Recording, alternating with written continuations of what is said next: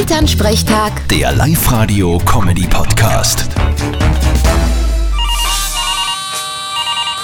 Hallo Mama. Grüß dich, Martin. Du, ist es echt wahr, dass der Bierkonsum in Österreich so dramatisch einbrochen ist? Naja, wie man sieht, im Vergleich zu vor Corona ist er um 3,5 Liter zurückgegangen.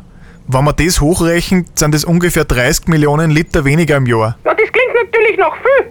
Aber an was liegt denn das? Ich hab mir gedacht, alle haben so wie gesagt, sie haben daheim so viel Bier getrunken im Lockdown. Das ist überhaupt nicht überraschend.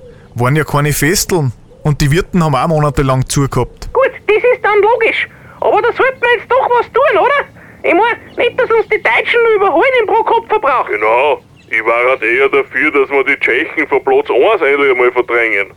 Das wird aber schwierig, solange sie im Burgenland, in Niederösterreich und der Südsteiermark so viel Wein trinken. Ja, da müssen wir halt einmal hinfahren und die Leute missionieren. Im Auftrag des Herrn. Weil in irgendeiner Statistik müssen wir doch einmal Österreich auf Platz 1 kriegen. Oder, oder sind wir irgendwo vorn? Ich glaube, bei der Anzahl von Untersuchungsausschüssen sind wir ganz weit vorn. Ja, und im Süden, dass früher alles besser war. ja, da sind wir unschlagbar. Vierte Mama. Bitte, Martin. Elternsprechtag. Der Live-Radio-Comedy-Podcast.